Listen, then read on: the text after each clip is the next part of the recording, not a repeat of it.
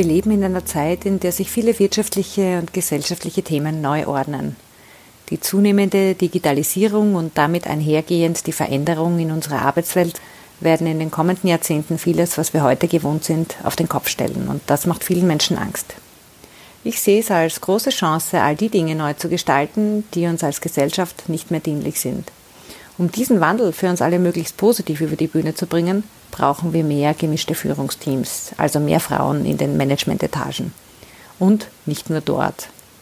Wir brauchen grundsätzlich mehr Frauen, die sichtbar werden, die auch in schwierigen Zeiten bei sich bleiben und gut auf ihre eigene Kraft schauen, damit sie souverän und mutig bleiben können. Wir brauchen brillante Leaderinnen. Herzlich willkommen zu meinem Podcast Die brillante Leaderin. Mein Name ist Karin Weigel und seit 2010 begleite ich Führungsfrauen in ihrem Führungsalltag und zwar genau auf ihrem Weg zur brillanten Leaderin. Ich freue mich sehr, dass du heute bei dieser Podcast-Folge mit dabei bist.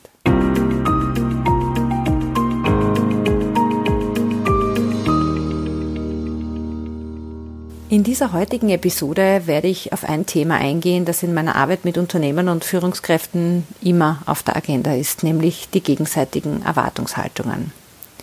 Und da gibt es oft Irritationen, allein schon deshalb, weil viele gar nicht auf die Idee kommen, die eigenen Erwartungshaltungen offenzulegen oder sie auch andere nicht nach deren Erwartungshaltungen fragen.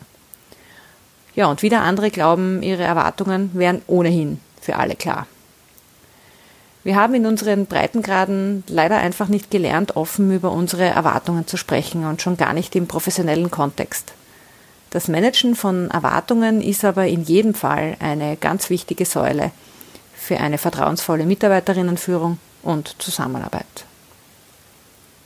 Um Erwartungen zu besprechen und zu klären, hilft die Beschäftigung mit den verschiedenen Handlungsräumen.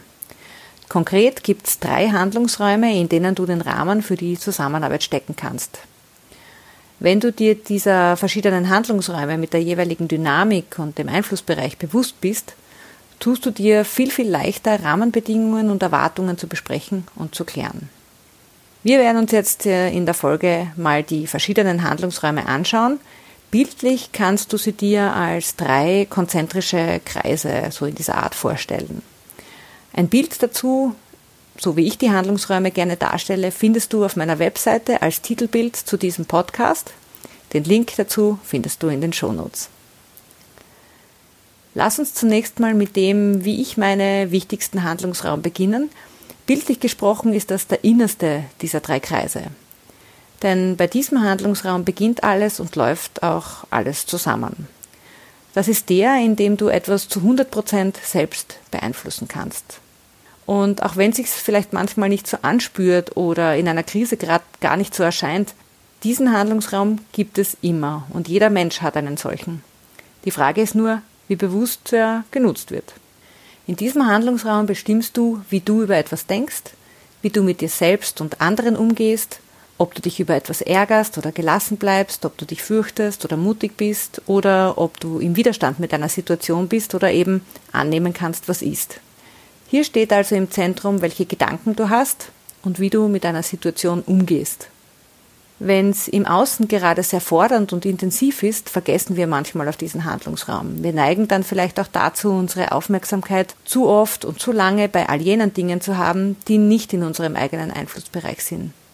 Wir ärgern uns gern und oft über Dinge, die wir nicht beeinflussen können, statt uns auf das zu konzentrieren, worauf wir einen Einfluss haben. Und um das zu tun, nämlich sich um seinen eigenen Handlungsraum zu kümmern, dazu braucht es Ruhe und die Bereitschaft, nach innen zu schauen. Und dabei geht es auch darum, ob wir annehmen können, was gerade ist, so schwierig, unliebsam oder auch unangenehm es gerade sein mag.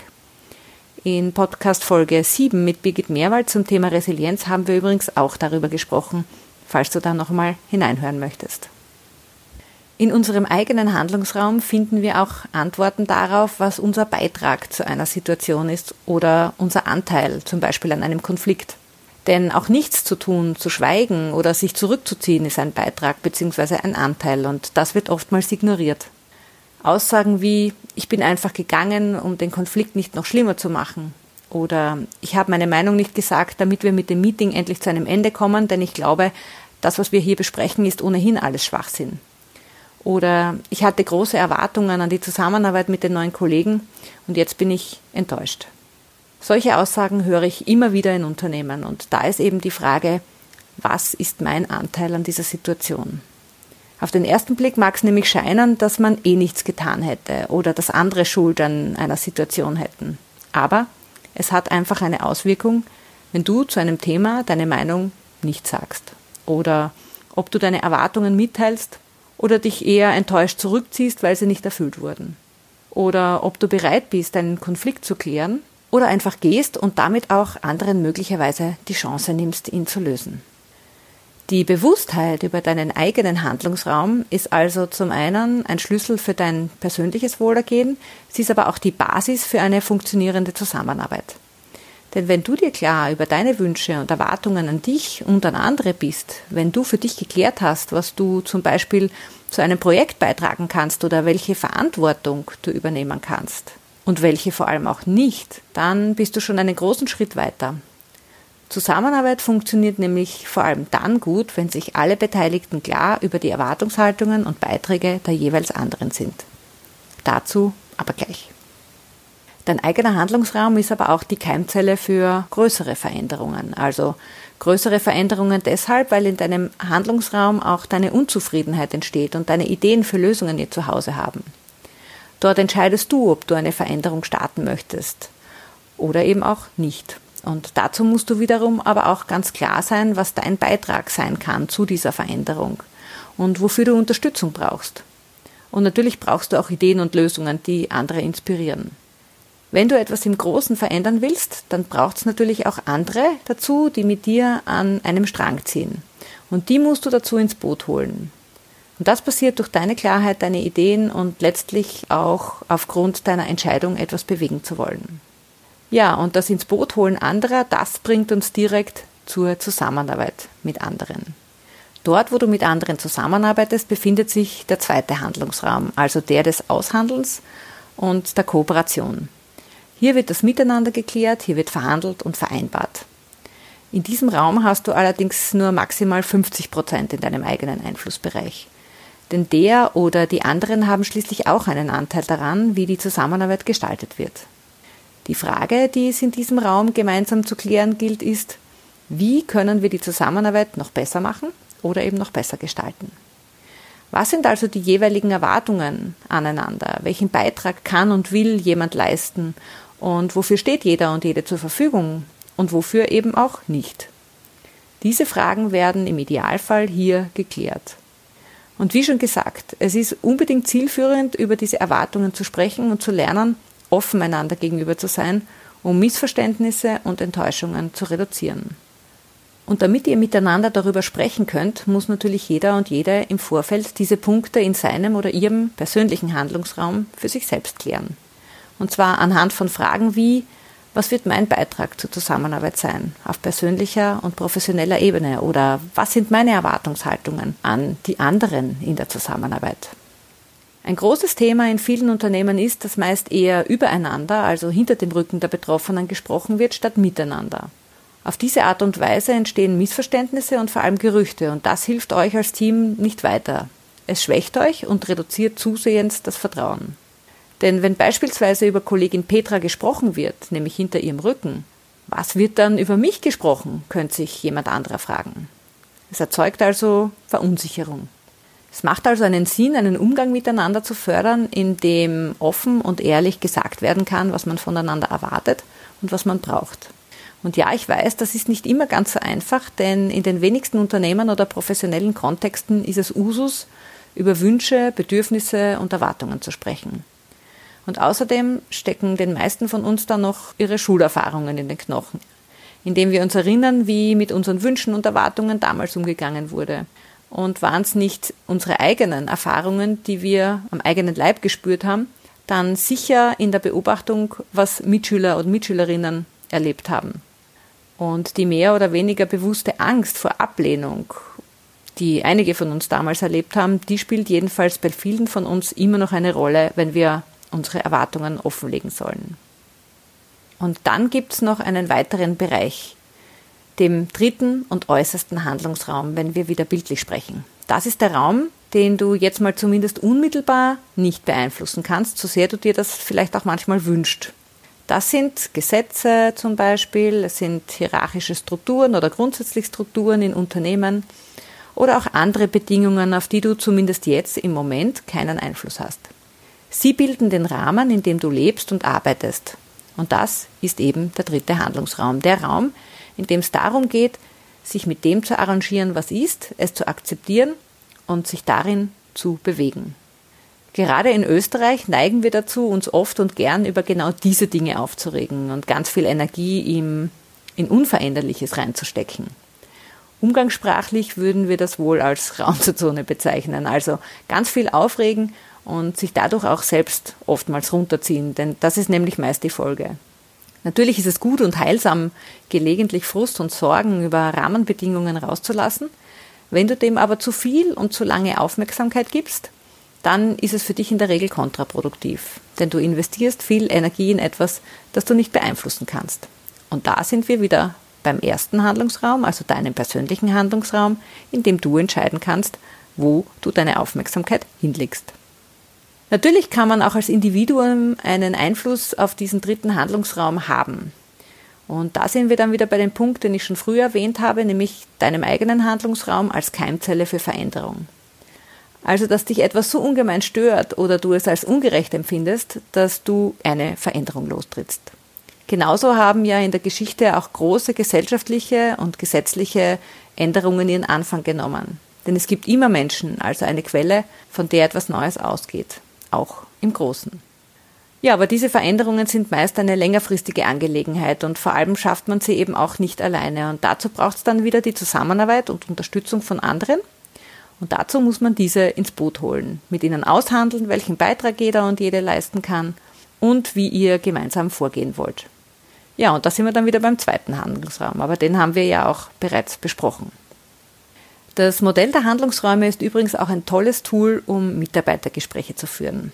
Egal, ob gerade jemand neu bei dir im Team beginnt oder du mit bestehenden Mitarbeiterinnen über Ziele und die Zusammenarbeit sprichst, ich zeichne jedenfalls für solche Gespräche immer gerne die Handlungsräume auf. Es reicht aber natürlich auch, wenn du sie im Kopf hast und erklärst.